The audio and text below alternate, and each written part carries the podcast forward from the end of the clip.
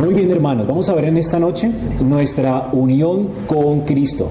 Entonces, habíamos visto en la doctrina de la salvación, aquí está el panorama en la foto, eh, la salvación planificada, ya vimos la elección muy someramente, porque ya lo, ya lo habíamos visto en la doctrina de Dios. Vimos la predestinación también someramente, porque también lo vimos en la doctrina de Dios. Eh, el Consejo Eterno de Redención, que fueron los pactos que también les voy a mandar la tarea para que lo puedan leer y los que no han visto la materia pasada también lo, la puedan ver. Pero aquí coloqué un resumen en las, en las cartillas para ustedes. Y esta noche vamos a ver algo que, está, que lo coloqué aquí en la salvación planificada que se llama nuestra unión con Cristo. Y aunque lo coloqué acá, lo puse aquí porque la unión con Cristo abarca toda la salvación. Es decir, desde la el consejo eterno de redención, desde el pacto que el Padre hizo con el Hijo, hasta la salvación aplicada hasta la gloria. O sea, vamos a ver en esta noche cómo la unión con Cristo es una doctrina que abarca toda la salvación, desde que Dios la planeó hasta que la llevó a cabo. En Cristo hasta que la consuma y hasta que la aplica a nosotros y nos lleva a la gloria. Así que este tema que vamos a ver hoy abarca toda la doctrina de la salvación. Y por eso la coloqué allí en, la, salvación planificada. Para los que no estuvieron los ocho días, aquí está como el panorama de lo que vamos a ver. Esto es lo que comprende la doctrina de la salvación. La salvación fue planificada por Dios desde la eternidad, desde antes de la fundación del mundo. Eh, la, la, tenemos después como una salvación necesitada después de la caída. Luego la salvación fue prometida a través de los pactos, a través del pacto de gracia, que fue revelada a través de los pactos. Y luego la salvación fue consumada en Cristo y luego la salvación es aplicada por el Espíritu Santo.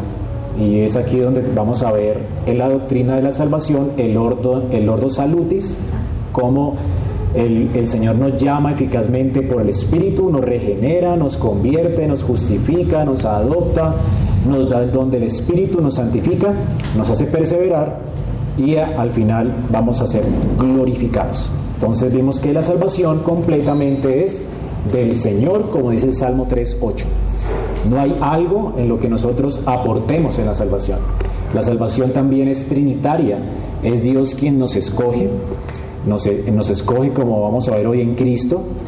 Es Cristo quien da su vida por nuestros pecados para redimirnos, para que sea posible la salvación y luego el Espíritu aplica esa salvación a nosotros en el tiempo.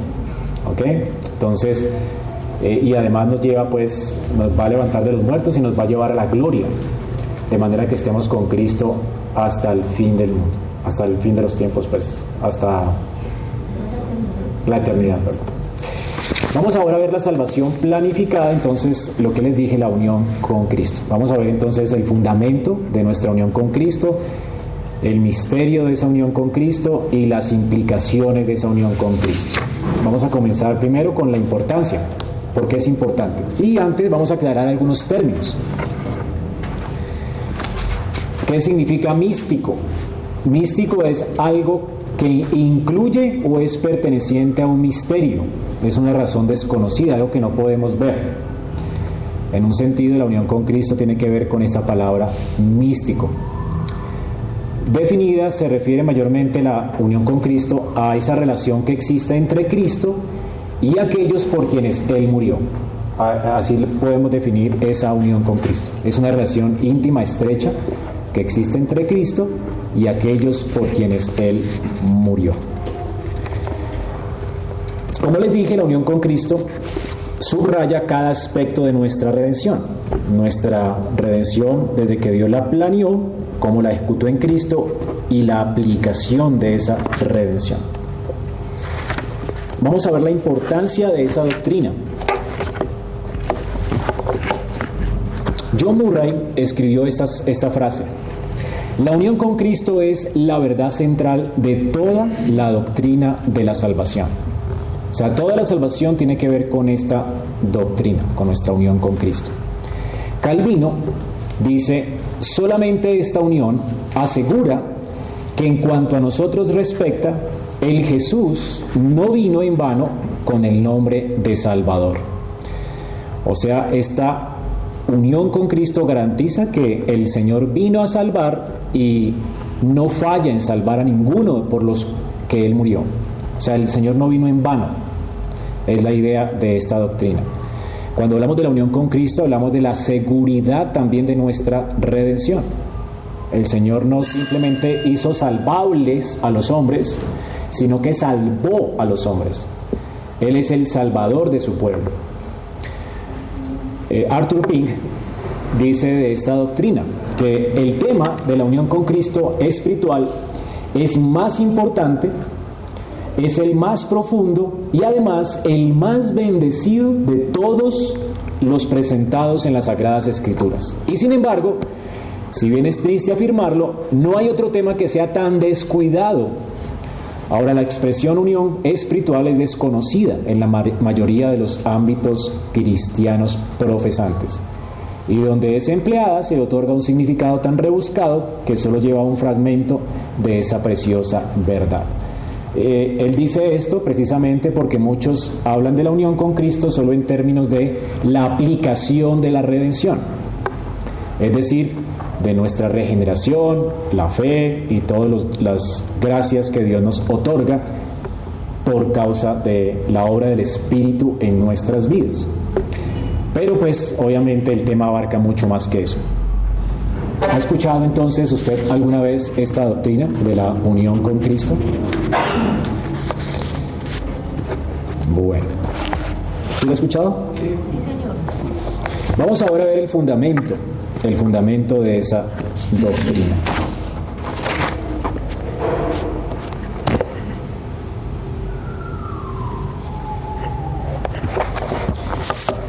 Primero vamos a ver cómo esa doctrina es explicada metafóricamente en la escritura. Aquí en Juan 15 es un texto donde se explica de una manera metafórica en qué sentido estamos unidos a Cristo.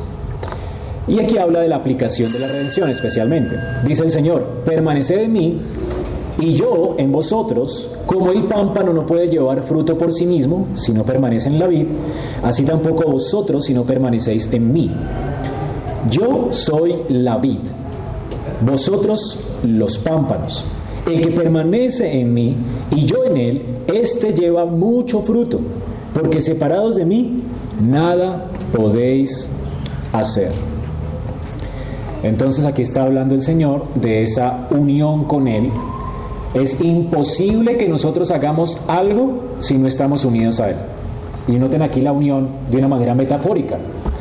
Es igual a una rama que está pegada a la vid.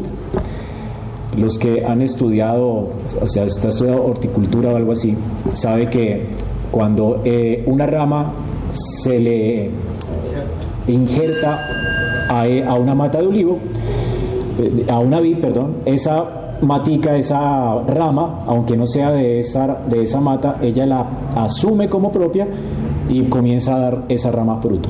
El Señor está aquí colocando entonces esa, ese ejemplo. Es imposible, nosotros somos como una rama seca que hemos sido injertados a Él y es por causa de que somos injertados en Él que somos eh, fructíferos para la gloria de Dios. O sea que no podemos creer sin nuestra unión con Cristo. No podemos vivir la vida cristiana si no estamos unidos a Cristo.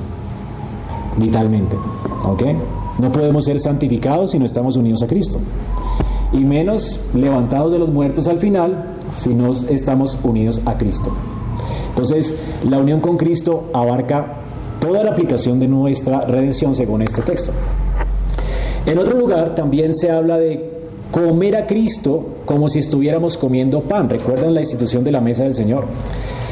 Ahora, en Juan 6:35 el Señor habla de Él también como si le estuviéramos comiendo. El que no come mi carne y bebe mi sangre,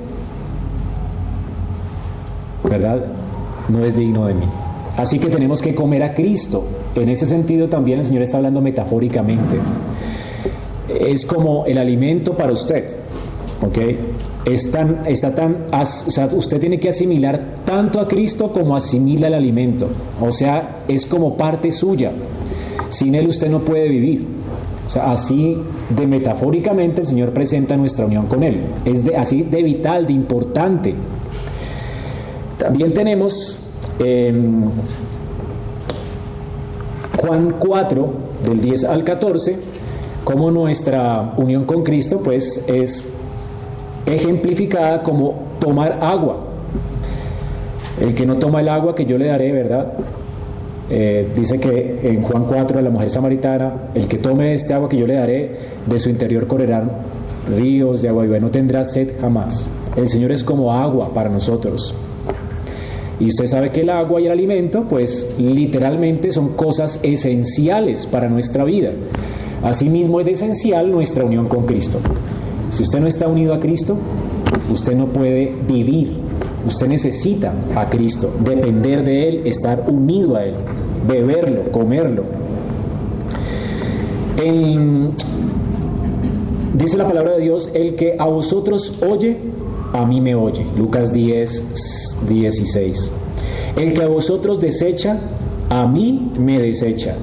El que me desecha, a mí, desecha al que me envió. Noten cómo estamos de unidos a Cristo. Todo lo que es con Él es también con nosotros. ¿Ok? Es como si se lo hicieran a Él. De hecho, Pablo mismo dice que Él está completando las aflicciones de Cristo. ¿Se recuerdan ese texto? ¿Qué se, ¿Qué se refiere Pablo allí? Quiere decir que Cristo no sufrió completamente y ahora Él tiene que completar sus sufrimientos. No, es que todo lo que tiene que ver con Pablo también es con Cristo. Si Pablo es perseguido, Cristo es el que está siendo perseguido. ¿Ok? Y Pablo dice entonces estas palabras. O sea, Cristo está sufriendo por medio de su cuerpo, que es la iglesia. Y así de unidos estamos a Él. Todo lo que es de Él es nuestro. Todo el sufrimiento de Él es el sufrimiento nuestro. Si Él fue menospreciado y aborrecido, nosotros seremos menospreciados y aborrecidos por causa de Él. Así de increíble nuestra unión con Cristo. ¿Ve la importancia?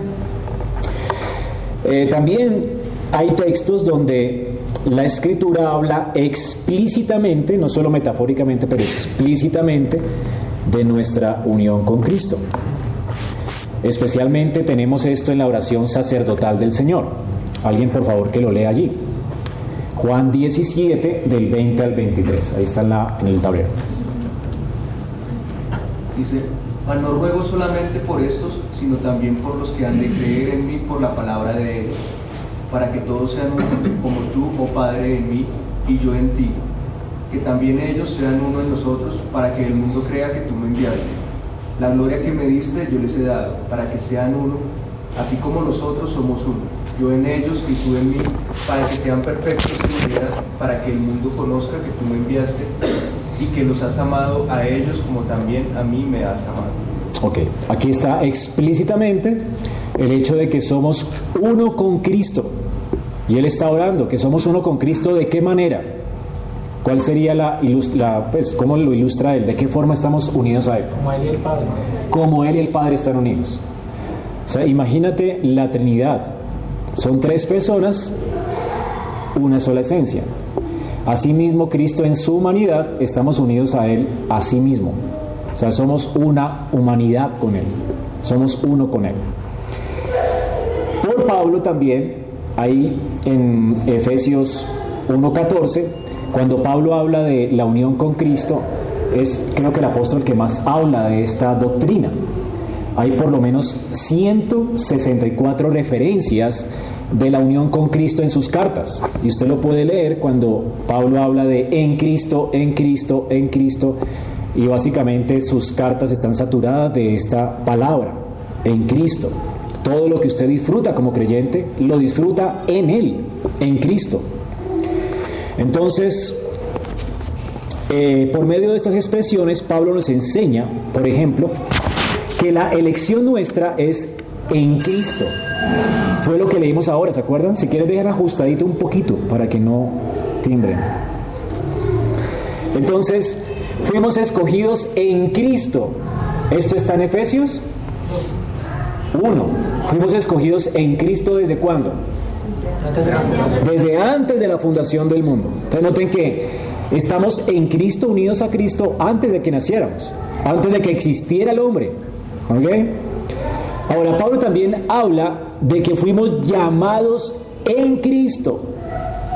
O sea, es en unión con Él que somos llamados a la redención. Eso está en 1 Corintios 7, 22. También habla de que hemos vuelto de la muerte a la vida unidos a Cristo. O sea, vivimos por causa de nuestra unión con Cristo. Pasamos de muerte a vida. Efesios 2.5. Antes estábamos muertos, pero en Cristo Dios nos dio vida juntamente con Él. Es decir, así como Cristo resucitó, nosotros que estábamos también muertos, resucitamos juntamente con Él. Gálatas 2.17 habla de que fuimos justificados en Cristo. Entonces habla de nuestra justificación en Él. También en Efesios 2.10 habla de que fuimos creados, creados en Cristo. Es como si fuese un ámbito en el que nosotros vinimos a existir después de que nacemos de nuevo. Fuimos creados en Cristo para buenas obras. Esto está en Efesios 2.10 buenas obras que Dios preparó de antemano para que anduviéramos en ellas. O sea que las buenas obras son solamente posibles, ¿dónde? En la esfera de Cristo, en nuestra unión con Él. También en 1 Corintios 1.12 se nos dice que somos santificados en Él. Es por causa de Cristo que estamos siendo santificados, porque la santificación no es posible si no estamos en Cristo. También somos enriquecidos en Él, en toda palabra y en toda ciencia. Esto está en 1 Corintios 1, 5. En Romanos 6, 5 se nos dice que la resurrección está asegurada por causa de que estamos unidos a Él. O sea que también resucitaremos con Él. Y el apóstol también nos dice que únicamente en Cristo tenemos redención, en Romanos 3:24, vida eterna, Romanos 6:23, justificación, 1 de Corintios 1:30, sabiduría, 1 de Corintios 4:10, cómo estamos libres de la ley, en Gálatas 2:4, y cómo disfrutamos de toda bendición espiritual en lugares celestiales en Cristo. Todas las bendiciones que usted disfruta hoy, solamente las disfruta porque está unido a Cristo. Notan entonces cómo es que aún para Pablo, está de acuerdo con Jesús que separados de Él somos inútiles. Entonces, aún Pablo da testimonio con su propia experiencia cuando dice esto, en Gálatas 2.20. Noten esto, con Cristo estoy juntamente crucificado, y ya no vivo yo, mas vive Cristo en mí, y lo que ahora vivo en la carne, lo vivo en la fe del Hijo de Dios, el cual me amó y se entregó a sí mismo por mí. Entonces aquí Pablo en su propia experiencia está hablando de su unión con Cristo, como que está crucificado con Él, está vivo con Él y va a resucitar con Él. Esa es la fe de Pablo, ¿no? Por causa de su unión con Cristo. Ahora, a partir de todas estas expresiones, podemos decir que la unión con Cristo del creyente es un concepto muy amplio, como les dije, que tiene que ver no solamente con nuestra experiencia actual, sino también que se remonta a la eternidad pasada y se extiende hasta la glorificación. cubre toda nuestra existencia y también cubre la eternidad. ¿Ok? Hermano. Eh, en ese caso, eh, la la unión con Cristo se hace en la elección, o sea, desde la elección. O sea, uno es unido a Cristo desde, desde que es elegido, no es el momento en, el que es salvo.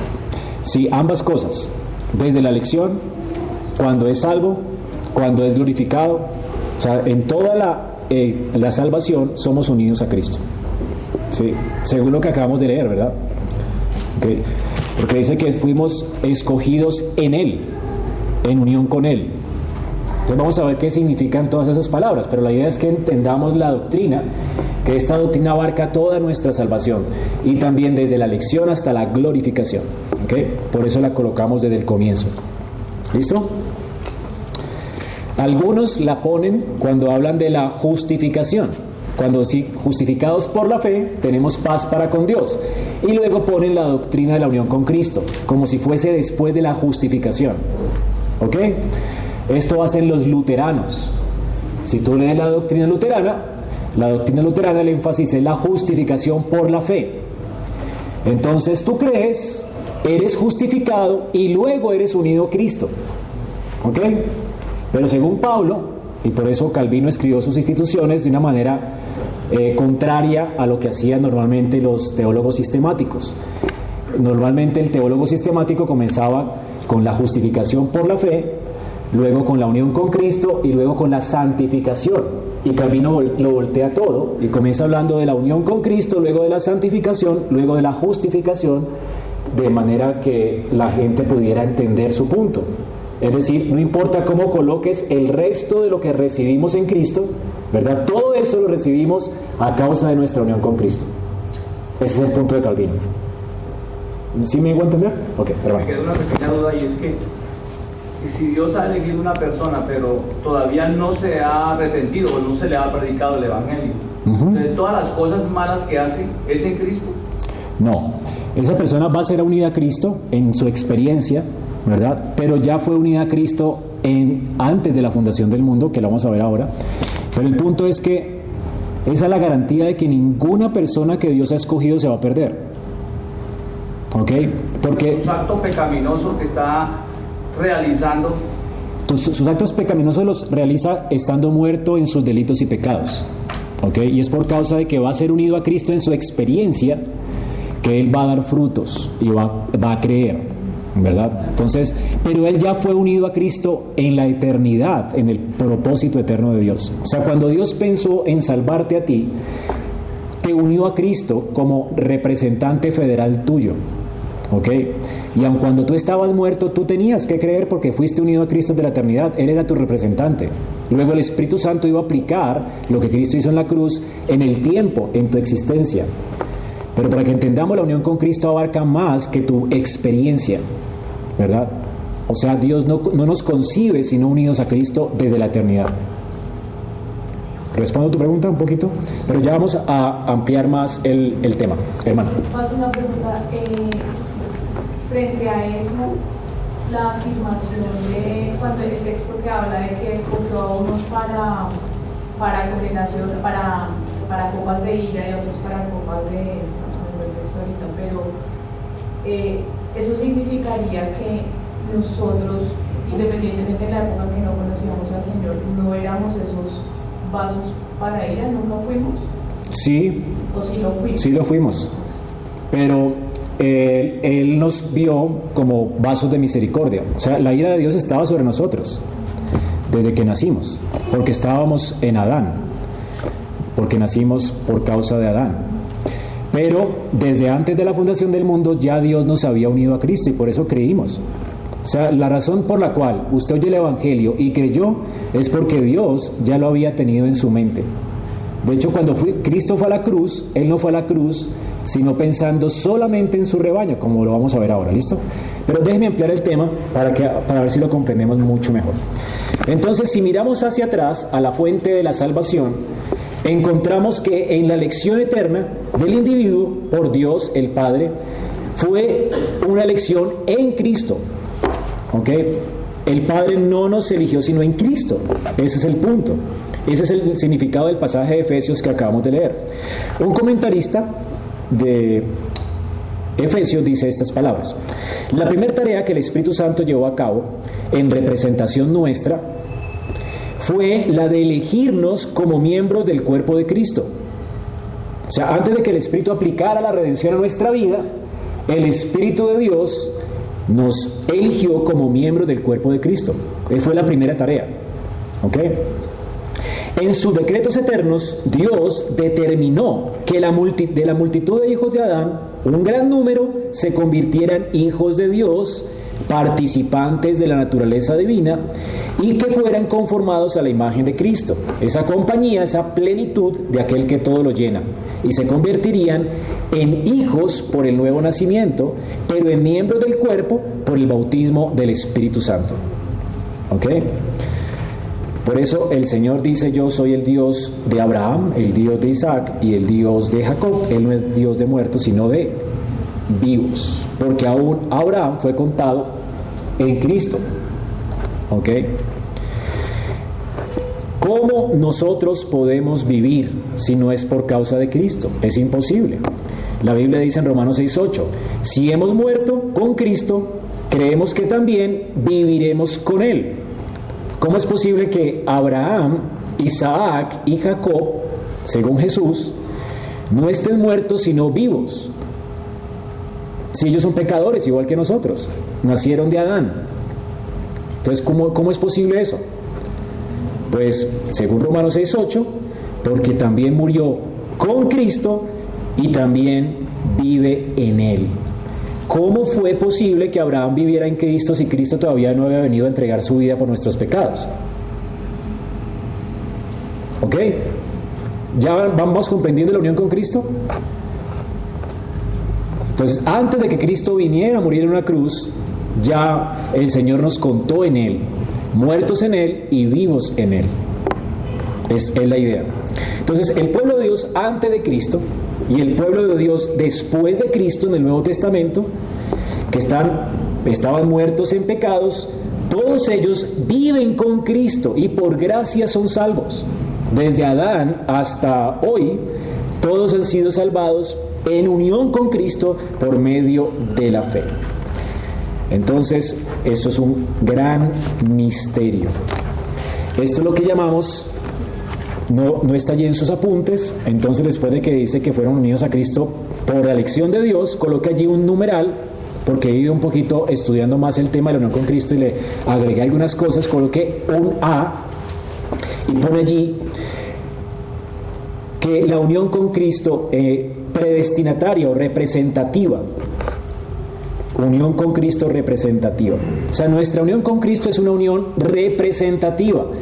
Cristo representó a Abraham, Cristo representó a Adán, Cristo nos representa a nosotros que hemos creído hoy. O sea, Cristo siempre fue eh, nuestro representante federal desde la eternidad y todos nosotros fuimos contados en Él. ¿Ok? Entonces, esa unión con Cristo es desde la eternidad, esa unión con Cristo es una unión representativa. Alguien dice, no está en sus notas, que antes de que fuéramos conducidos en el tiempo a una unión experimental con Cristo, que es la que te estaba diciendo ahora, antes de suceder eso, por la obra regeneradora del Espíritu y por la fe, ya estábamos desde la eternidad en unión representativa con Él. Entonces, en ese sentido no es una unión experimental, sino una unión ¿qué? Representativa. Ya Cristo nos representaba en el pacto eterno de redención. ¿Ok? Ese es el punto. Es decir, que ya tú estabas en la mente de Dios, ya estabas unido a Cristo en la mente de Dios a causa de la representación que Cristo iba a hacer por nosotros. Él iba a vivir por nosotros, iba a obedecer por nosotros, iba a morir por nosotros, iba a resucitar por nosotros. Esa causa de que esa obra de Cristo, ese evangelio fue planeado desde la eternidad que tú fuiste contado con él. Entonces Dios ya inscribió tu nombre en el libro de la vida antes de que nacieras, antes de que hicieras bien o mal, antes de que experimentaras tu unión con Cristo, tú ya estabas unido a Él en la eternidad de manera representativa. ¿Ahora sí? Muy bien. De hecho, esta es, la, esta es la garantía de que no hay manera de que alguien que haya sido representado por Cristo se pierda. ¿Ok? Porque Él asumió las responsabilidades de antes de la fundación del mundo por nosotros. Él decidió asumir esa responsabilidad muriendo por nosotros y enviando su espíritu para que nosotros pudiéramos tener vida en Él. ¿Ok? Así es que hermanos, yo sé que esta doctrina es muy trascendental y los va a poner a pensar mucho, pero la idea es que estén muy atentos porque es una doctrina vital para nuestra seguridad. ¿Ok? Ahora, esto también se llama, esta unión se llama unión federal o unión de pacto. Unión representativa, unión federal o unión de pacto. Habla de un pacto en el que uno representa y actúa en nombre de muchos.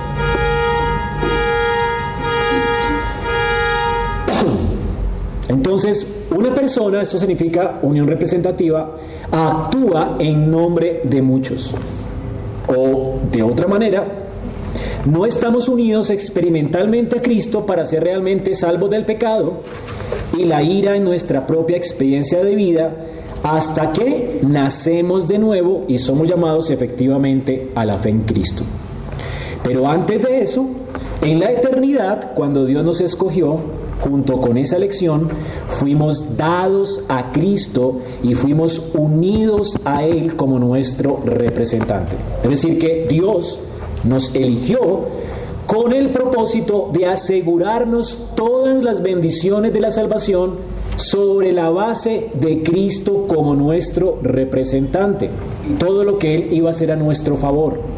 ¿Ok? Tú crees porque fuiste unido a Cristo desde la eternidad. Y todo lo que haces en esta vida, para la gloria de Dios, lo haces porque has estado unido a Cristo desde la eternidad. Tu salvación es por esto, por el decreto eterno de Dios. Entonces, por el mismo decreto que predestinó la salvación de los elegidos, Cristo también fue predestinado a adquirir esa salvación para ellos como su representante. Y en ese sentido se dice que los elegidos en, somos elegidos todos en Cristo desde la eternidad.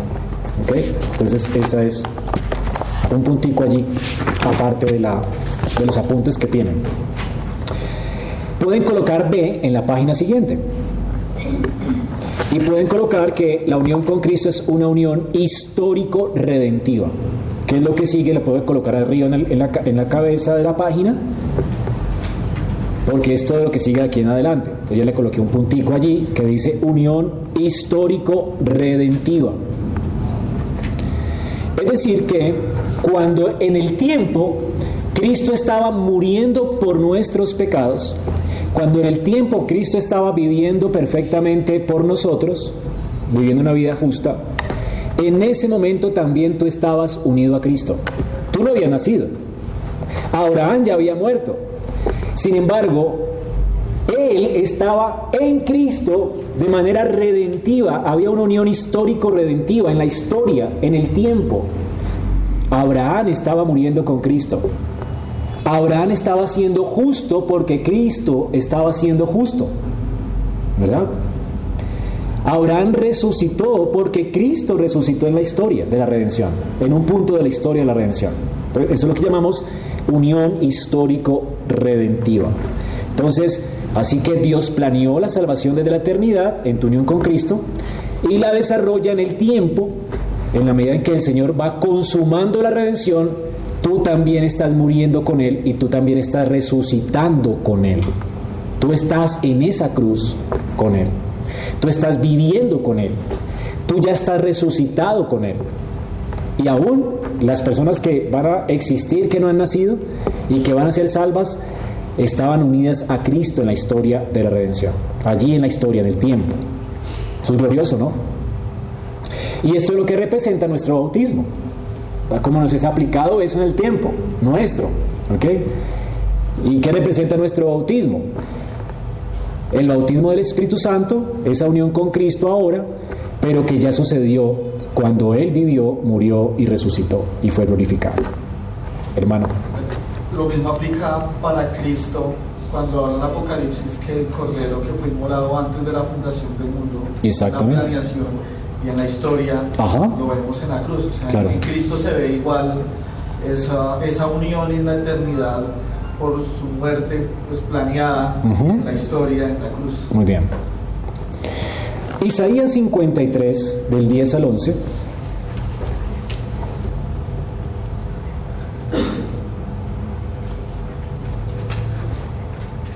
Cuando Cristo murió en la cruz, algo importante, vamos a alguien que lo busque, por favor, que no lo tengo acá.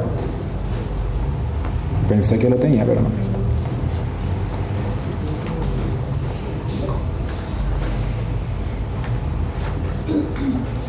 Jehová quiso quebrantarlo, sujetándolo a padecimiento. cuando haya puesto su vida en expiación por el pecado, verá descendencia, vivirá por largos días y la voluntad de Jehová será en su mano prosperada. Ok. Dice aquí en el tablero que la primera tarea que el Espíritu Santo llevó a cabo en representación nuestra fue elegirnos como miembros del cuerpo de Cristo, fue lo que leemos ahora. Dice que cuando Cristo murió en la cruz, había una relación existente entre Cristo y aquellos por quienes Él murió. ¿Cómo se les llama aquí en Isaías 53? El linaje. Es la idea acá. Puede ser traducido en hebreo como eh, linaje, descendencia, ¿verdad? Esa es la idea acá, una, una simiente, una descendencia. Toda la descendencia de Cristo, que somos nosotros, estaba siendo representada en Él cuando murió en la cruz del Calvario. Y eso está en Isaías 53, antes de que Él muriera, ¿verdad? O sea que Cristo iba a ver linaje en el momento de la cruz. En Mateo 1.21 y en Juan 10, del 14 al 16, vamos a leerlos juntos. Mateo 1.21 y Juan 10, del 14 al 16.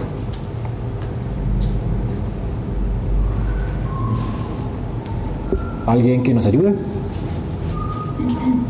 Y dará a luz un hijo y llamará su nombre Jesús, porque él salvará a su pueblo de sus pecados. ¿A quién va a salvar Jesús de sus pecados? Él no va a salvar a todo el mundo. ¿Ok?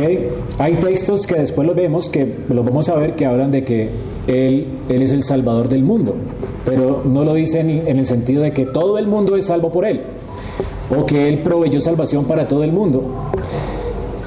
La escritura es específica en textos como estos en que Cristo solo murió y solo salva a su pueblo. Es decir, ¿quiénes son su pueblo?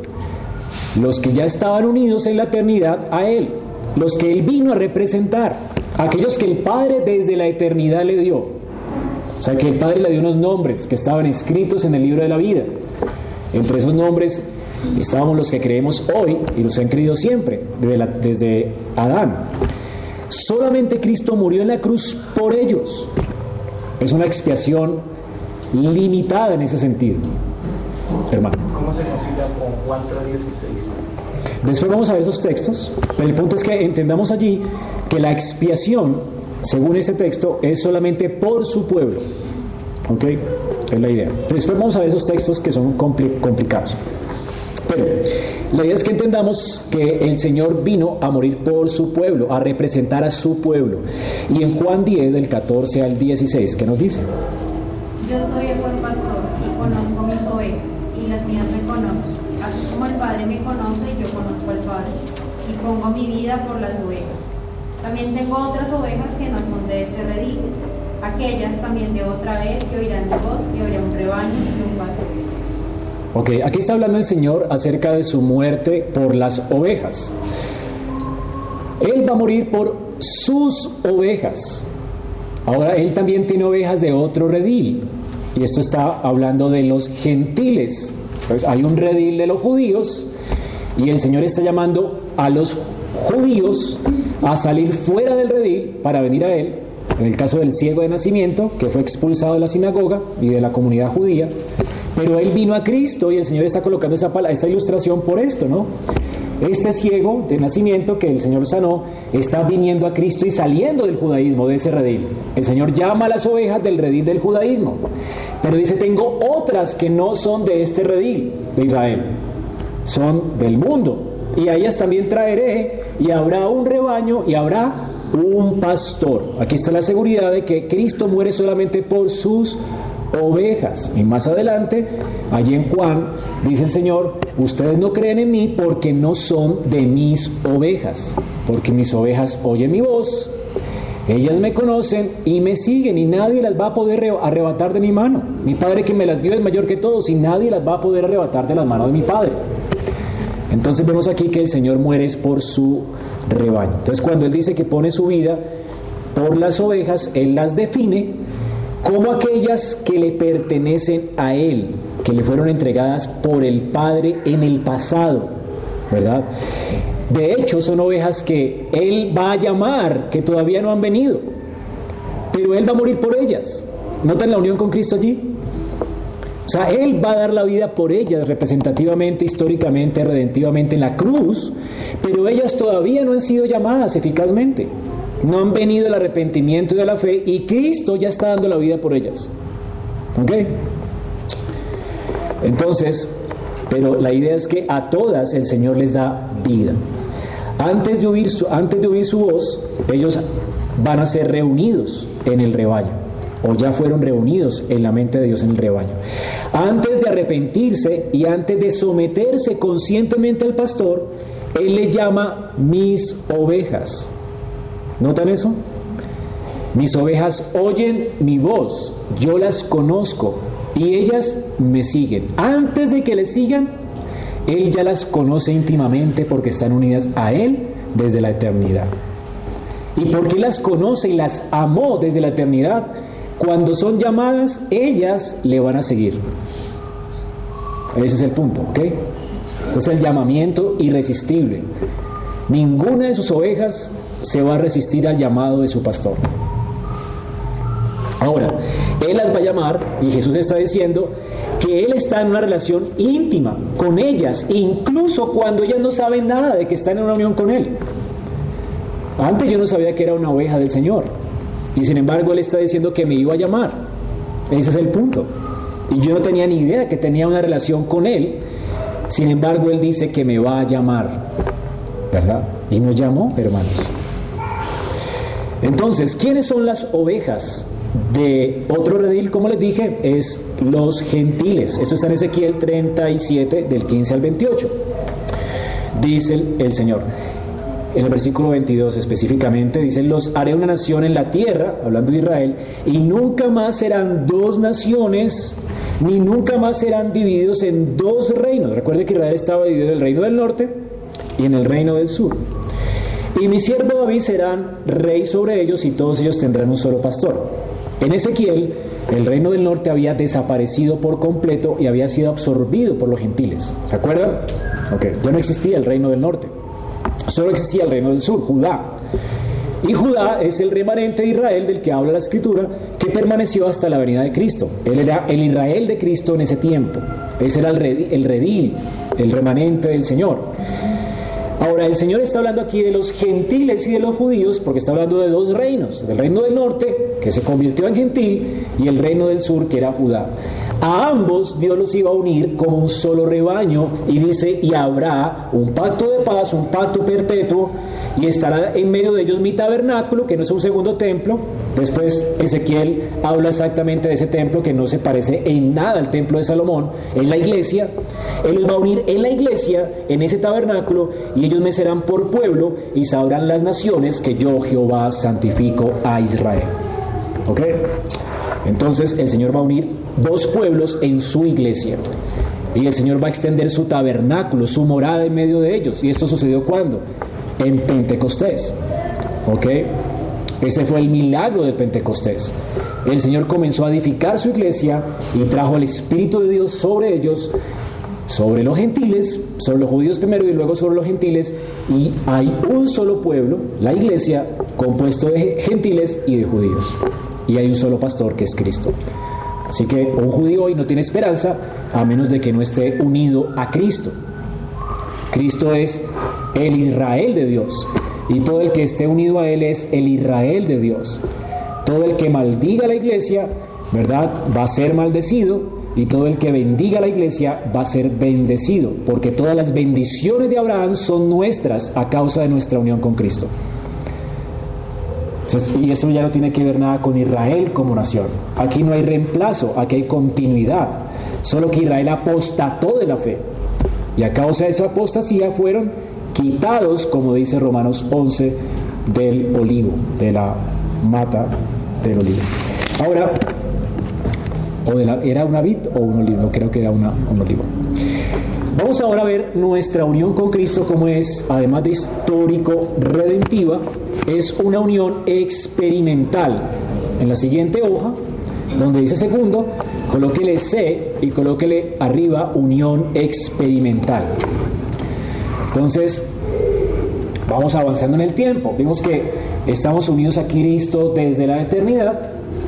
somos unidos a Él en la historia de la redención cuando Cristo la consumó en la cruz por nosotros y formó un solo rebaño que Él representó en su vida, muerte y resurrección y ahora somos unidos a Él experimentalmente en el tiempo, cuando tú crees. Esa es la idea. ¿Cuándo sucede esta unión con Cristo? Sucede nuestra regeneración, cuando somos regenerados por el Espíritu. ¿Recuerdan las palabras de Jesús a Nicodemo? Os es necesario nacer de nuevo. Y dice que el que no naciere del agua y del Espíritu no puede entrar en el reino de Dios. Tú solo puedes entrar en el reino de Dios unido a Cristo. Y la única manera de ser unido a Cristo en tu experiencia, tienes que ser unido a Cristo en tu experiencia para compartir con Él el reino en la eternidad. Y la única forma que suceda esto es que naciendo del agua y del Espíritu. Y obviamente aquí está hablando del nuevo nacimiento. En el nuevo nacimiento el Espíritu viene y así como el agua nos limpia, el Espíritu Santo aplica la obra redentiva de Cristo en nuestras vidas, limpiándonos de nuestros pecados. No, el agua es la aplicación del Espíritu a nosotros, espiritual. ¿Ok? Cuando el Señor viene, es la aplicación de la redención a nosotros, Él nos limpia como el agua nos limpia. ¿Ok?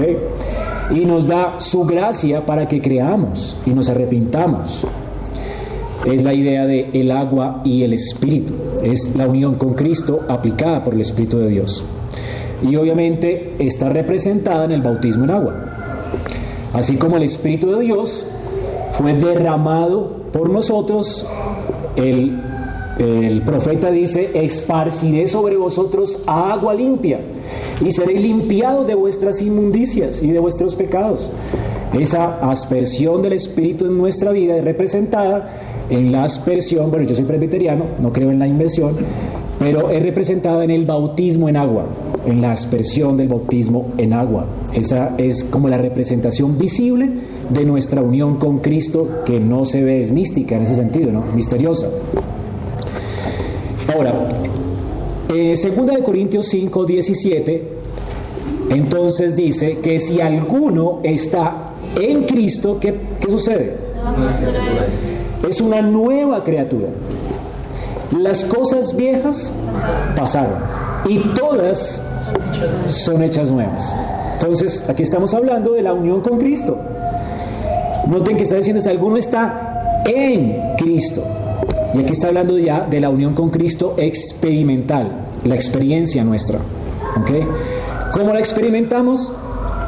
Usted antes estaba muerto, odiaba a Dios, no quería conocer a Dios, amaba el pecado, cuando el Señor lo puso en Cristo y usted fue hecho una nueva criatura.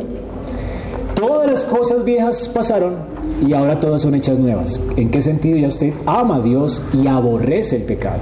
Ya usted no quiere pecar. Usted quiere vivir para Dios. Y este es el nuevo nacimiento. Ahora, tenemos una ilustración de nuevo, nuevo nacimiento en el nacimiento físico de Cristo. Es una ilustración, una mera ilustración. En su nacimiento, recordemos cómo Cristo nació.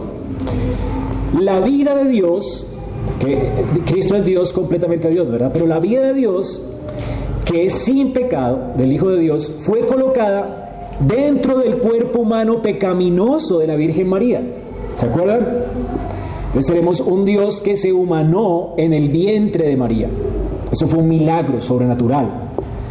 Ahora, por un tiempo, esto pareció como si esa vida divina de Cristo hubiese sido tragada por la humanidad de María.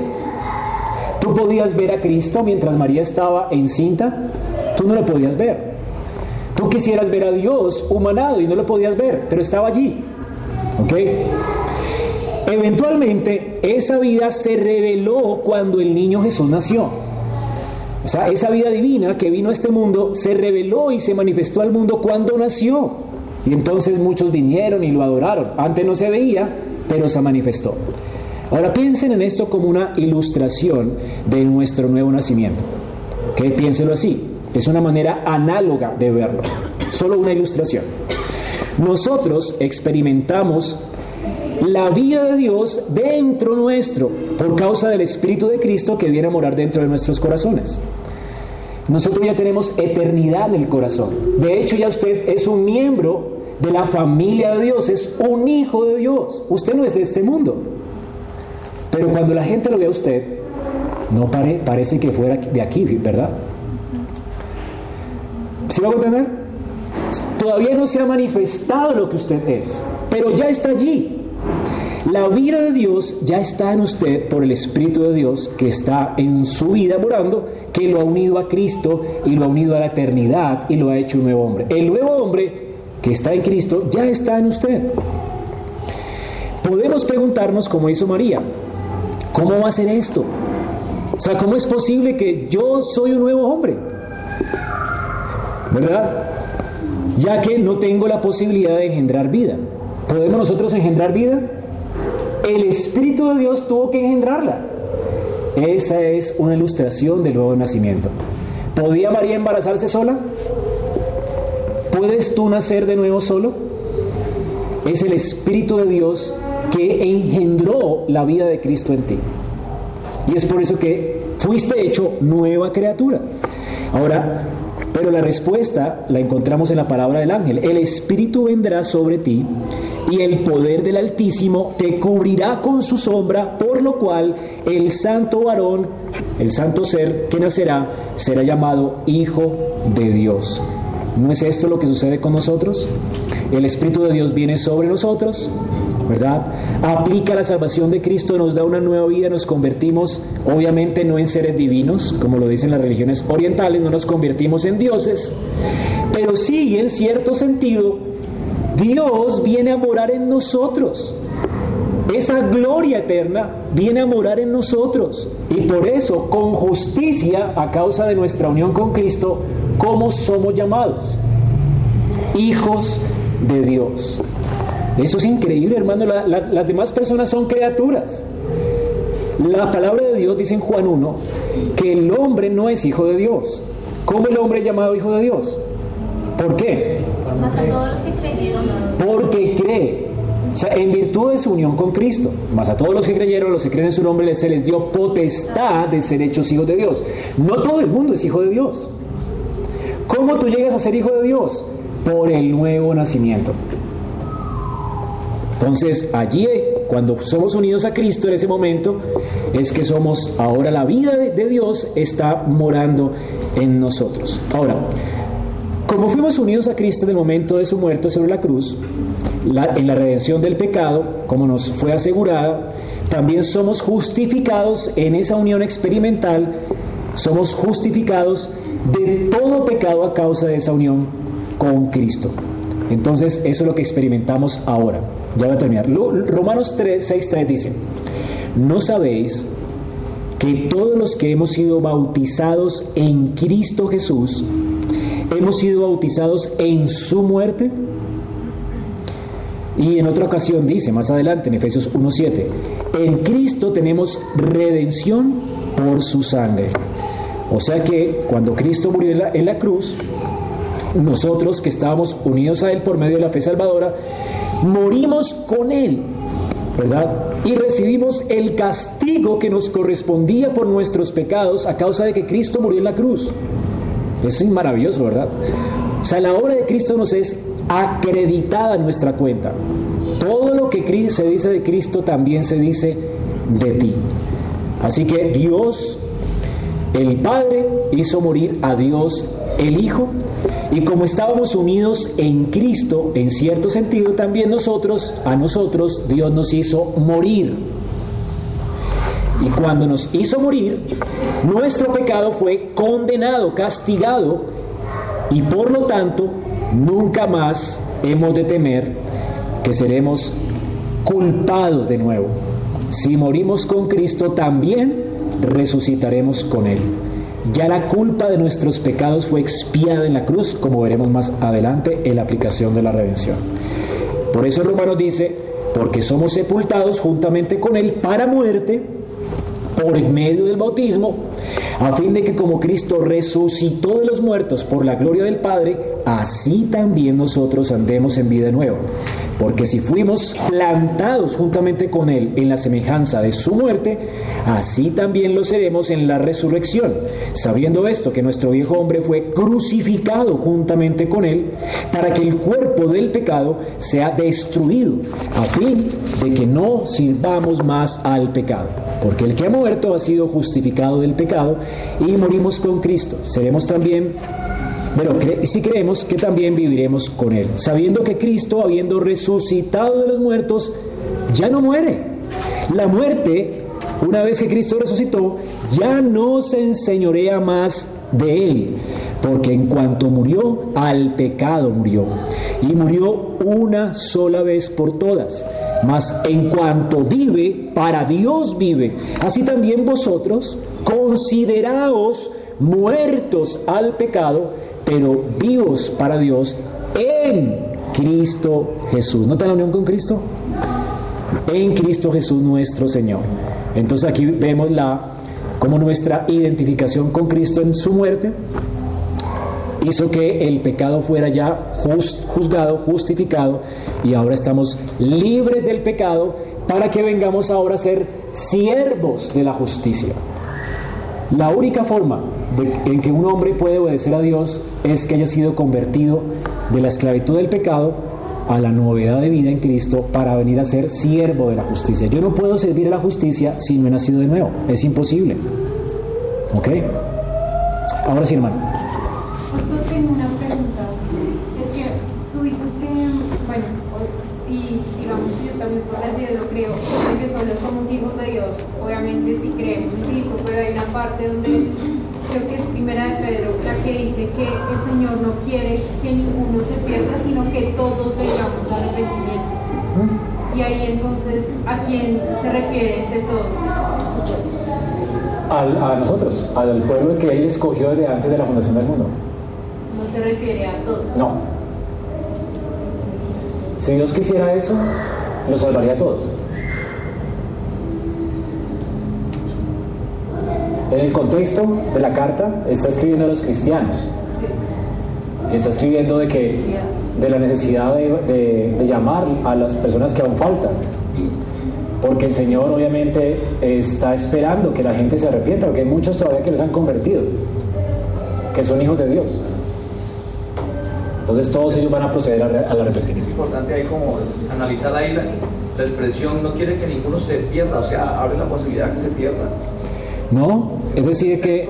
No, está diciendo de perder. No está hablando de la, de la pérdida. La pérdida. Está hablando del deseo de Dios.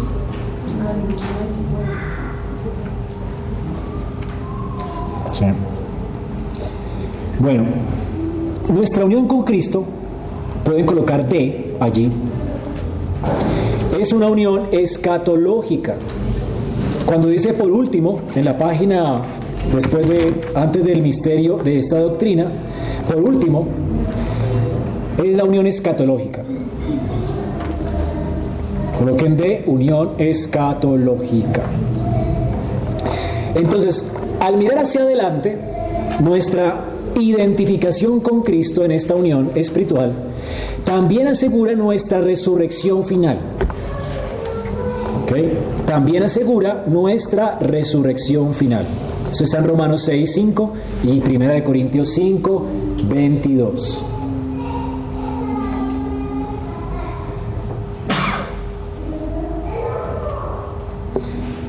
Entonces, también asegura nuestra glorificación, como está en Romanos 8, 17. Como estamos unidos a Cristo, eventualmente hemos de ser como Él es. Es lo que nos dice Romanos. Vamos a ser como Él es. Y como nunca podremos separarnos de, separarnos de Él, nosotros siempre estaremos con Él en gloria. Esto es lo que dice Primera de Juan 3.2. Si alguien me ayuda con esos tres textos, por favor. Pueden ser personas diferentes. Romanos 6, 5, Romanos 8, 17 y Primera de Juan 3, 2.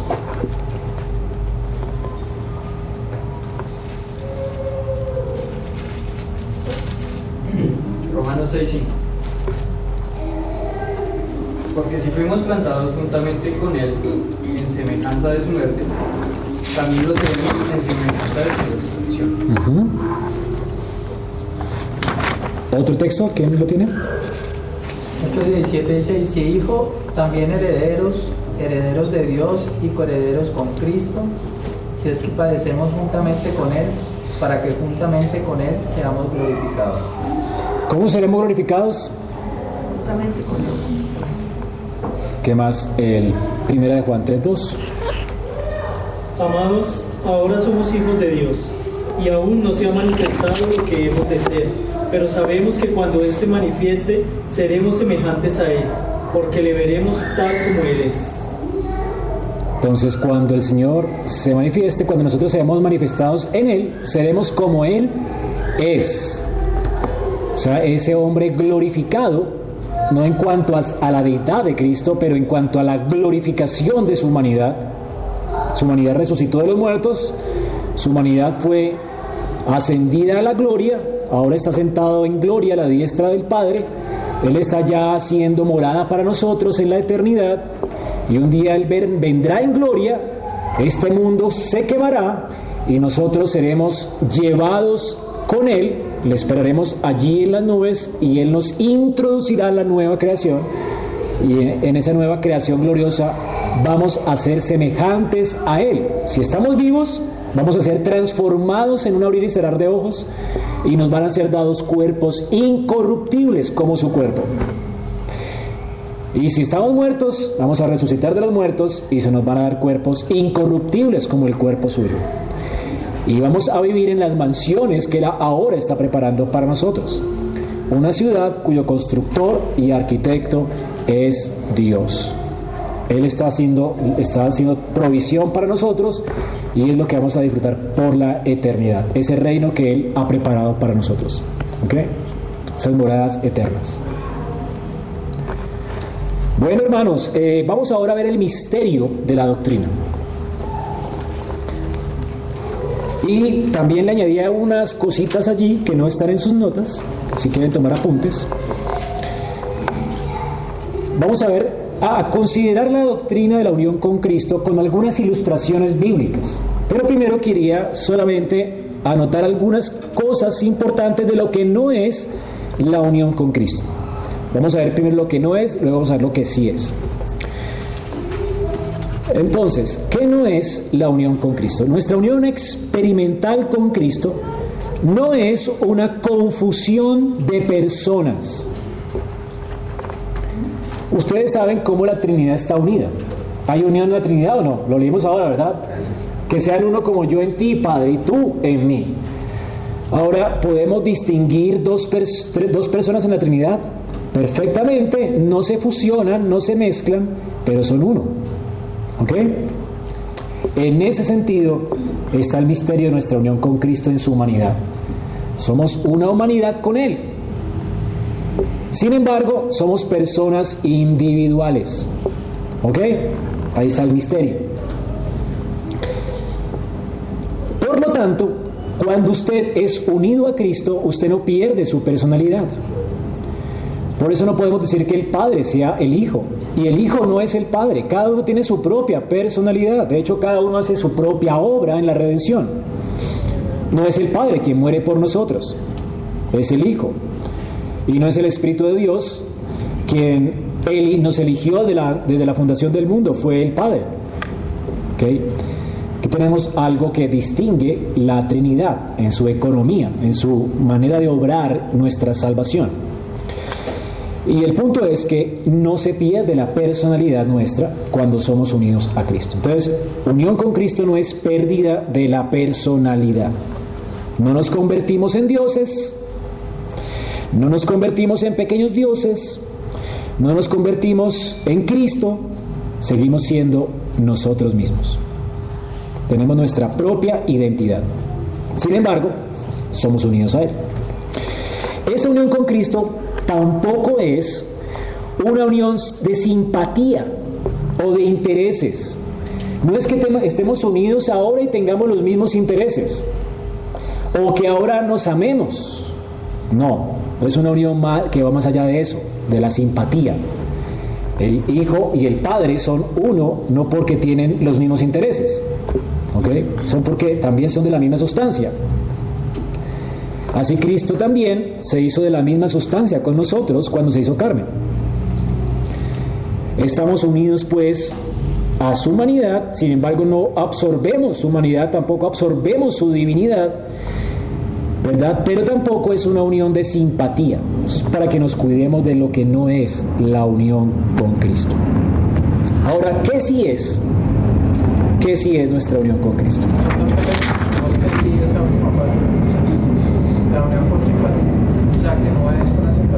Por ejemplo, yo puedo estar unido a ti porque nos unen los intereses. Tenemos un trabajo común, intereses comunes y nos unimos. Entonces somos como amigos porque estamos, nos unen los, algunos intereses deportivos, laborales, etc. Esa no es la unión con Cristo. No es que ahora los intereses míos sean el reino de Dios, como Cristo tiene los mismos intereses. no, no es esa la unión con Cristo. Es mucho más íntima y personal que eso, que simplemente unión de intereses. ¿Ok? Entonces, vamos a ver cuál es la naturaleza de nuestra unión con Cristo. ¿Cómo es un misterio, que fue la palabra que definimos al comienzo, o sea, una unión mística? Como es un misterio, el Señor nos da ilustraciones en la Biblia para que la podamos comprender. O sea, cuando, cuando su, su mente comienza a hundirse en la profundidad de una doctrina, el Señor da ayudas para que nosotros podamos de alguna manera comprenderlo. ¿Ok? Entonces tenemos varias ilustraciones en la Biblia que nos hablan de cómo es que estamos unidos a Cristo. Y por lo tanto, cada una de esas ilustraciones nos permite definir nuestra unión con Cristo, como la hemos estado definiendo. Vamos a ver, por ejemplo, nuestra unión con Cristo es una unión legal. Legal. ¿En qué sentido es una unión legal? ¿Cuál es la ilustración que el Señor usa para esto? Bueno, el matrimonio. En Efesios 5, versículo 31 al 32, el Señor nos dice, por esto dejará el hombre a su padre y a su madre y se unirá a su mujer y los dos serán una sola carne. Ahora noten que Pablo dice, grande es este misterio. Mas yo digo esto respecto de Cristo y de la iglesia. Digo que unión, una sola carne. Somos uno con Cristo, ¿en qué sentido? Como el marido es uno con la mujer. ¿Ya ven la ilustración? Pablo presenta el matrimonio como una ilustración de nuestra unión con Cristo. El punto de Pablo entonces es hacernos entender qué clase de unión es la unión con Cristo. Es como, una, es como una clase de unión entre un esposo y una esposa. ¿Qué clase de unión existe entre un esposo y una esposa? Ahora, evidentemente, se trata en primer lugar de una unión de amor. Estamos hablando de un matrimonio normal, en Cristo, ¿no? Porque obviamente podrá decir alguien, no, no me une el amor, pero es algo normal, o sea, que nos une el amor, el amor abnegado hacia la otra persona. Es un amor que conlleva a una armonía de mentes. Tenemos armonía de mentes, armonía de almas, voluntades. Nuestras voluntades están juntas, unidas ahora. Desde que me casé me parece maravilloso esto. Que mi esposa quiere lo que yo quiero. Ella me está siguiendo a donde yo la estoy dirigiendo. Y desde que nos casamos, ella es una mente conmigo. Y hasta que cuando nos enfermamos, a veces nos enfermamos los dos. Y cuando algo le duele a ella, yo hasta siento los síntomas y los, no sé, no los experimento profundamente, pero hay algo allí, ¿verdad? Que es extraño, ¿no? Pero es una unión increíble. Esto es el matrimonio. En el plano humano, ¿verdad? A veces no siempre estamos conscientes de esto, pero deberíamos de estarlo. Sin embargo, este es el ideal de Dios. esto está apuntando el matrimonio a esa unión con Cristo donde sí crecientemente se nos posibilita obedecer el gran mandamiento. Amarás al Señor tu Dios con todo tu corazón, con toda tu alma y con toda tu mente. Tenemos ahora una mente con el Señor. Estamos en una unión pactual con Él. Queremos obedecerlo, queremos seguirlo donde Él nos lleve. Esto es lo que representa el matrimonio. ¿Ok? Pues un matrimonio saludable en Cristo. Cuando este matrimonio en Cristo está representando realmente nuestra unión con Cristo y es como el alma del creyente, una vez que ha sido regenerada, está viviendo para los intereses de su Señor. No sé si a usted le ha costado trabajo, pero yo creo a un creyente le cuesta más trabajo. Yo creo que todos queremos ser pastores, no, no. a todos nos gustaría servir, por eso Pablo tiene que colocar algunas características y algunas ideas de por cómo elegir, porque se supone que todos los hombres como que quisiéramos dedicarnos al servicio del Señor, a la extensión del reino, es como algo como que nos mueve, ¿verdad? ¿Por qué? Porque hemos sido unidos a Cristo. Y porque es que las mujeres también quieren servir a su Señor, lavar los pies de los santos, servir al cuerpo de Cristo, porque también están unidas a Cristo. Yo no consigo mi vida sin la iglesia. ¿Y por qué? Porque la iglesia es la amada de Cristo, ¿verdad? Porque la misión de Él se ha convertido en la mía.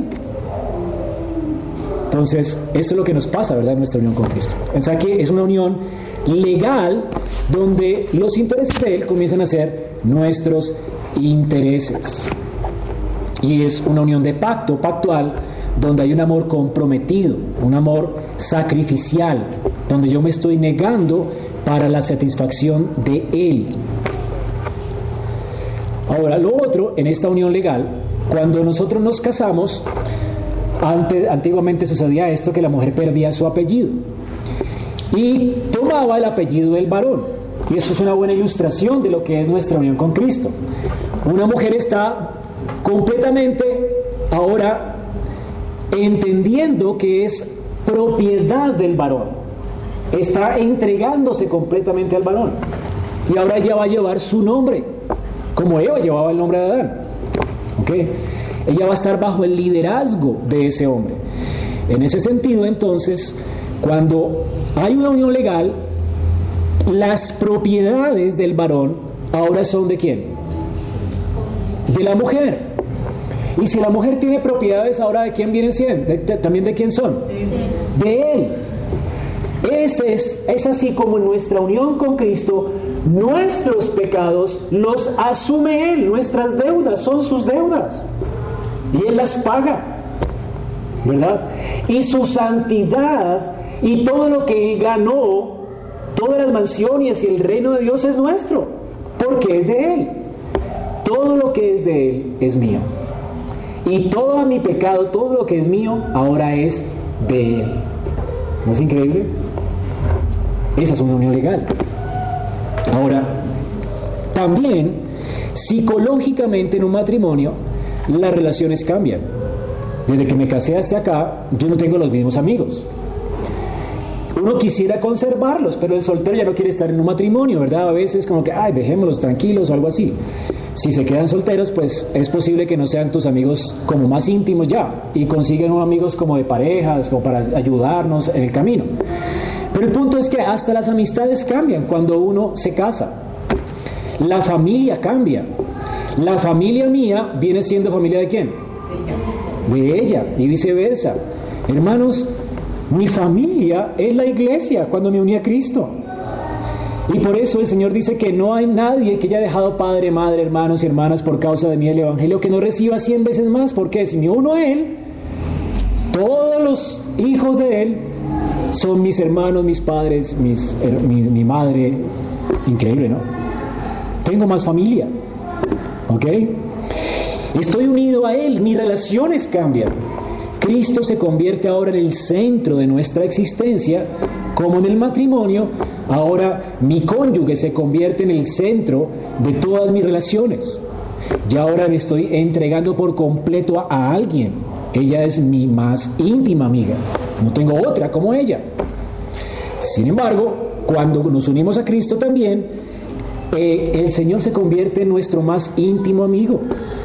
Y es por esto que aún en el matrimonio, si mi esposa está unida a Cristo y yo estoy unido a Cristo, aunque compartamos los mismos intereses porque somos cristianos, la intimidad de ella con el Señor es una cosa a mi intimidad con el Señor. Yo amo tener intimidad con el Señor. Y mi esposa, si es creyente, va a amar tener intimidad con el Señor. Y aunque nos juntamos a orar eventualmente, y si tuviéramos hijos, le enseñaríamos a orar diariamente y cotidianamente todos los días con ellos, yo no podría vivir sin una relación íntima y personal con mi Señor. Muero. Porque ahora soy uno con Él.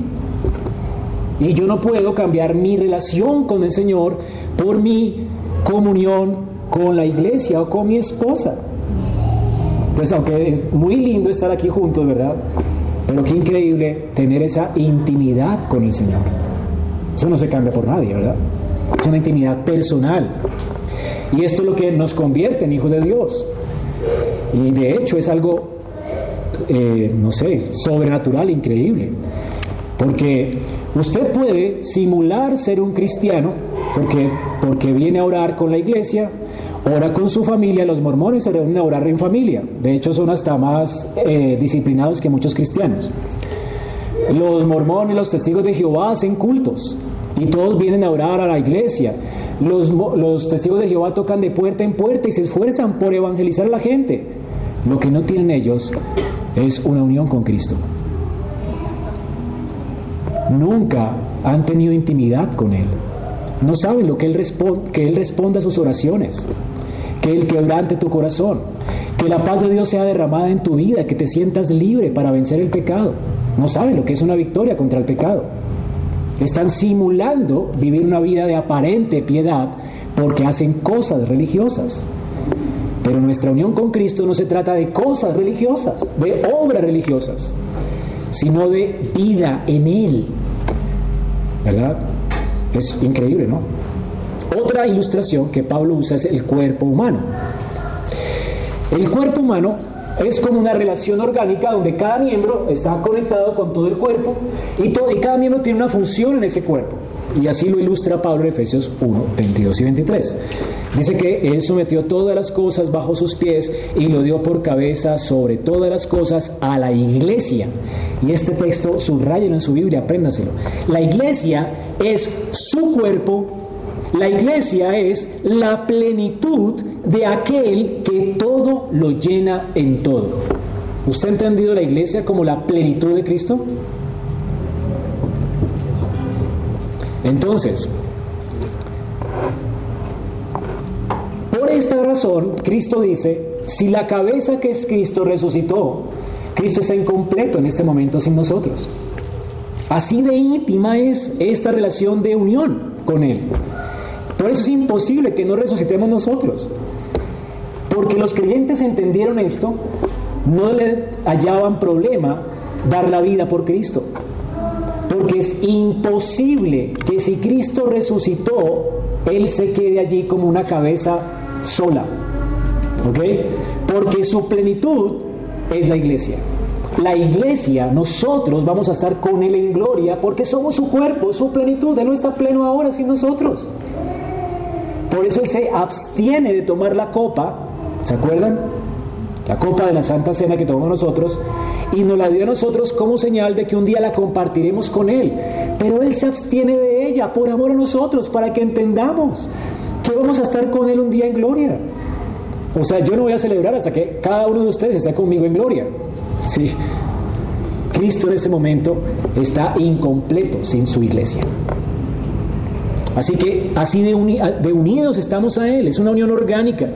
Y también, obviamente, si Cristo es la cabeza, nosotros somos miembros de su cuerpo y en ese sentido, nuestra unión con Cristo también es una unión entre cada uno de nosotros. Y Pablo insiste en esta importancia, ¿no? Porque si somos uno con Cristo y si somos miembros de su cuerpo, entonces nosotros qué venimos siendo? ¿verdad? Si somos miembros, un cuerpo con Él, por lo tanto cada uno de ustedes tiene una función que hacer dentro de ese cuerpo. Somos miembros los unos de los otros. Y ese es el hincapié que hace Pablo cuando habla de la, ah, de la unidad de la iglesia. Es imposible. O sea, si tú no estás promoviendo la unidad de la iglesia, estás pecando gravemente contra, contra Cristo, contra Dios. La tarea del creyente es promover la unidad de la, fe. ¿Ok? No podemos dividir la iglesia, porque Cristo no está dividido en partes. Entonces, si hay divisiones a causa de nuestro pecado, tenemos que arrepentirnos y tenemos que más bien procurar la unidad, porque todos somos un cuerpo con Él. Y el cuerpo obviamente funciona siempre conectado a la cabeza. La cabeza es la que lo ordena y todo el cuerpo que está en unión vital con Él se va organizando y va haciendo según la cabeza le ordena. Así que todos nos debemos a Cristo. Por eso el único líder de la iglesia es el Señor. El pastor tiene que hacer lo que el Señor dice que haga, no lo que otro miembro le dice que haga. Cada miembro tiene que hacer lo que el Señor le dice que haga, no lo que el pastor le dice que haga. Y todos tenemos que obedecer a la cabeza, no a un hombre. Y esto implica que en esa unión con Cristo no podemos concebir otra cabeza aparte de Él. También esa unión es representada con una vid, que ya la leímos en Juan 15. Una vid es una unión orgánica. Separado de Él nada podemos hacer. Y también es comparada con un templo. Con un templo. Efesios 2, 20 al 22 dice edificado sobre el fundamento de los apóstoles y profetas, siendo la principal piedra del ángulo Jesucristo mismo, en quien todo el edificio bien coordinado va creciendo para ser templo santo en el Señor, en quien vosotros también sois juntamente edificados para morada de Dios en el Espíritu. Ahora, el ideal de Pablo aquí, al representar la unión con Cristo como un templo, es mostrarnos la permanencia es una unión permanente. Cuando el Señor en el Antiguo Testamento hizo construir un tabernáculo, ¿se acuerda Moisés? Él vino y colocó su morada en medio de ellos, una morada permanente. Eventualmente, a causa de la idolatría de Israel, esa gloria de Dios se fue a Icabot, ¿verdad? Sin embargo, apareció en el exilio, anticipando que aparecería para quedarse una vez y para siempre en el Pentecostés. Y cuando esa gloria regresó en Pentecostés, se quedó para morar allí siempre. Por eso, el ideal aquí es, si somos el templo de Dios, ya no somos el templo como el templo de Salomón o el tabernáculo de Moisés, somos un templo construido por piedras vivas y Dios ha hecho su morada permanente y eterna en ese templo. Y por eso esa morada y esa presencia va a permanecer allí hasta el fin. Ahora, también esa unión es una unión eterna, como dice indisoluble, Romanos 8:39 y Romanos 8:17. ¿Ya vieron las formas en que podemos representar nuestra unión con Cristo. Hemos visto que es un cambio legal, es una relación vital, viva, verdadera, es la fuente de todo poder, eh, que es todo poder del cristiano, o sea que no podemos hacer nada sin él, es una unión orgánica permanente, como en el templo. Así que la pregunta es, ¿cómo es posible que nosotros que hemos tenido una relación legal, una condenación, entremos en otra relación como hijos e hijas de Dios. Porque teníamos una relación legal con quién? Con Adán y con el pecado. ¿Cómo es posible que nosotros, que estamos muertos espiritualmente, ahora vivamos? O que nosotros que estábamos sin fuerzas, débiles, eh, podamos ser fortalecidos. O nosotros que somos polvo podamos vivir eternamente. ¿Cómo es posible? La respuesta es por nuestra unión con Cristo obrada por el Espíritu de Dios en nuestra vida, a través del bautismo del Espíritu Santo. Así que hermanos, esta es la eh, unión con Cristo. Vamos ahora a ver algunas implicaciones para terminar la clase, implicaciones de esta doctrina, prácticas. La primera implicación práctica es teológica. La Trinidad sabía por quién habría de morir Cristo. Es una aplicación teológica. Ahora nosotros no sabemos, pero Dios sí sabe. Cristo nos une a todos los creyentes del Antiguo Testamento y del Nuevo Testamento en un solo pueblo, un solo rebaño, una sola nación, un solo Israel, un solo rey, el rey de gloria, ¿verdad? Estamos unidos a él, pero nosotros no sabemos quiénes son todos esos rebaños. Por lo tanto, allí la urgencia del evangelismo. Porque hay mucha gente que Dios ha unido desde la eternidad y nos ha llamado a nosotros para que fuéramos usados por el Espíritu de Dios para llamarlos a ellos. Y tenemos que obedecer a Dios. Y como no sabemos quiénes son, el llamado de Dios es general. Muchos son los llamados, sin embargo, pocos son los escogidos. ¿Cómo sabremos quiénes son los escogidos? Los que acudan al llamado. ¿Cuál es el llamado? Mostrémosles el Evangelio, el llamado es arrepentidos y creed en el Evangelio. Recuerden que el llamado no es recibe a Cristo en tu corazoncito. Es Cristo quien ya ha recibido a esas personas si es que son salvas. Si son salvas, el llamado es arrepentidos y creed en el Evangelio. Arrepentimiento y fe. Y obviamente para que alguien sepa de qué tiene que arrepentirse, tú tienes que hacerle entender que él está en Adán muerto en sus delitos y pecados. Y nadie mejor que Pablo para predicar el Evangelio. Si quieres aprender a predicar el Evangelio, lee Efesios y Romanos. Pablo primero hunde a todos los hombres en desesperación, de manera que ninguno tenga esperanza, para después mostrarles la única salida que tienen. ¿Ok? Esa es la predicación del Evangelio. En la predicación del Evangelio no es Dios tiene un plan maravilloso para tu vida. Esto no es el Evangelio. Y además que tú no sabes si Dios tiene un plan maravilloso para tu vida. ¿Qué, qué tal que la persona Dios la haya escogido para dejarla en sus pecados y vaya al infierno? No creo que ese sea un plan maravilloso, ¿verdad? Así que le estaríamos mintiendo. O tampoco es Cristo murió por ti, porque no sabemos si Cristo murió por él, estamos mintiendo. Los apóstoles jamás le dijeron a la gente, Cristo murió por ti. No, el Señor ha muerto en una cruz para que todo aquel que en Él crea no se pierda, mas tenga vida eterna. ¿Ok? Tú tienes que creer. Entonces, si crees, Cristo murió por ti. ¿Ok? Tenemos que evangelizar, hermanos, porque hay muchas personas unidas a Cristo y el Señor nos quiere usar a nosotros para llamarlas al arrepentimiento y a la fe. Y algunas implicaciones prácticas, hermanos. Si estamos unidos a Cristo, ustedes tienen que aprender a mirar a Cristo en el Evangelio, no a ustedes. La seguridad del creyente, ¿dónde está? No en su competencia. La seguridad no está en nosotros, ni siquiera en nuestra fe, ni en nuestras lágrimas, ni en nuestro arrepentimiento sino en Dios. Así que pongamos nuestra confianza y seguridad en Él. Las bendiciones nuestras, nuestra salvación, depende de la obediencia de Cristo, no de nuestra obediencia. Todo es nuestro por causa de su obra.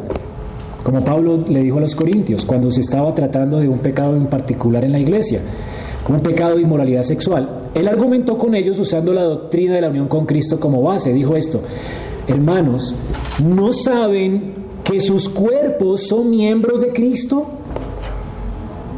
Hermanos, la unión con Cristo es persuasiva aún para hacernos dejar nuestros pecados. ¿Ustedes no saben que son miembros de Cristo? Ahora, quitaré los miembros de Cristo y los haré miembros de una ramera. Qué horrible, ¿verdad? Y eso es lo que hacemos en la fornicación. La unión con Cristo, entender esto, tiene que hacerte huir de la fornicación, huir del pecado, huir de agreder a otra persona, de eh, insultar a otra persona. Y más si es tu hermano. Estamos unidos a Cristo. Todos los pecados contra la iglesia, todos los pecados contra nuestros hermanos son pecados contra quién? si él está unido a Cristo. Hay de aquellos que se metan con uno de estos mis hijos.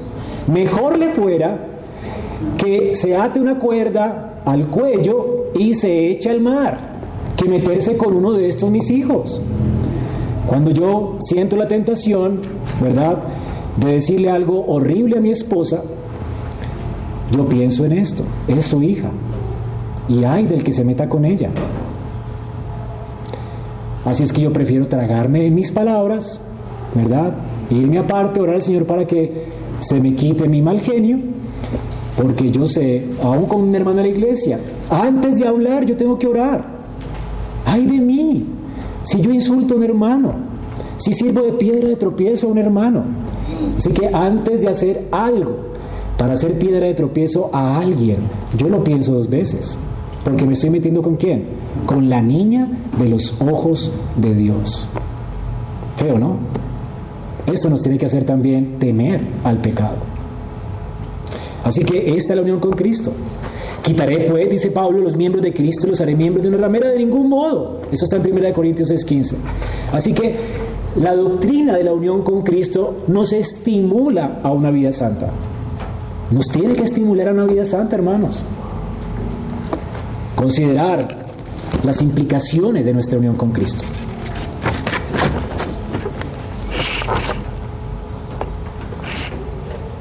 Y finalmente, esa doctrina enfatiza la importancia de mantener a Cristo en el centro de nuestra predicación, si es que usted es o quiere ser ministro. Si usted debe predicar la doctrina de la regeneración, Debemos predicar acerca del llamamiento eficaz, de la justificación, de la adopción, de la santificación, de la perseverancia de los santos, de la glorificación. Debemos distinguir entre cada una de esas bendiciones, sí, y de la naturaleza de esas bendiciones. Ahora, cada una de ellas tiene que ser estudiada aparte. Justificación no es santificación, como vamos a ver, santificación no es adopción, etc. Pero debemos predicar todas esas doctrinas todas esas bendiciones de la salvación, todos los significados de ese orden de salvación, pero sin separarnos de Cristo. Porque todo eso no es posible sin nuestra unión con Cristo. ¿Ok? Todas las bendiciones de la gracia de la salvación solo fluyen a través de Él hacia nosotros. ¿Ok? ¿Y cómo usted disfruta de esta, de esta unión con Cristo?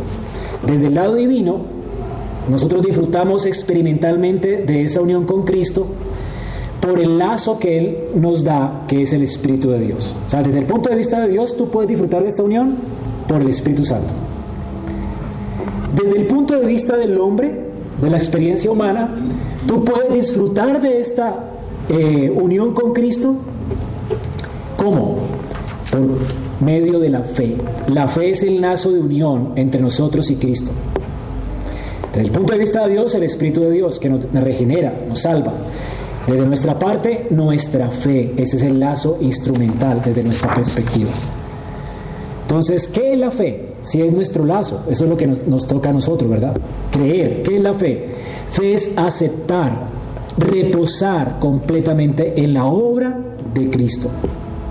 La fe es abandonar toda confianza en mí toda confianza en mí y descansar absolutamente en Cristo como nos he revelado en la palabra, es decir, como profeta, rey y sacerdote.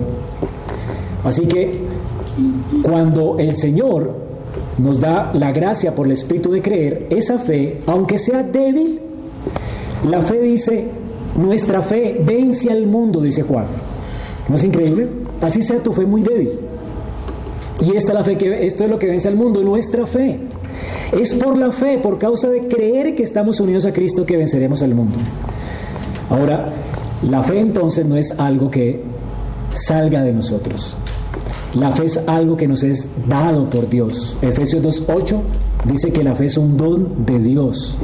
La fe es una obra que Dios empezó en nosotros y que la va a completar hasta su venida. Así que Cristo, el Espíritu Santo y la fe están unidamente, unidos inseparablemente y forman el corazón de la iglesia. Cristo, el Espíritu Santo y la fe. Los creyentes y su descendencia reciben la fe por el Espíritu, la fe que confía en Cristo, la fe que nos une a Cristo, y Cristo mora en nuestros corazones mediante la fe, ¿por medio de quién? Del Espíritu Santo. Así que ningún beneficio del Evangelio sobrepasa esto, ¿no?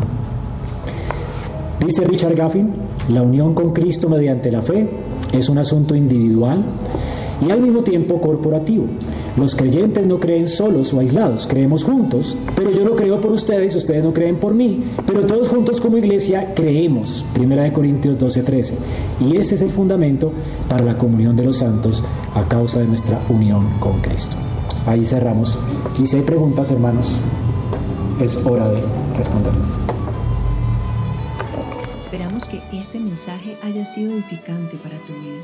Si deseas este y otros mensajes, visita nuestra página en internet iglesiaraa.org. Este es un recurso producido para la Iglesia Cristiana Bíblica Raha.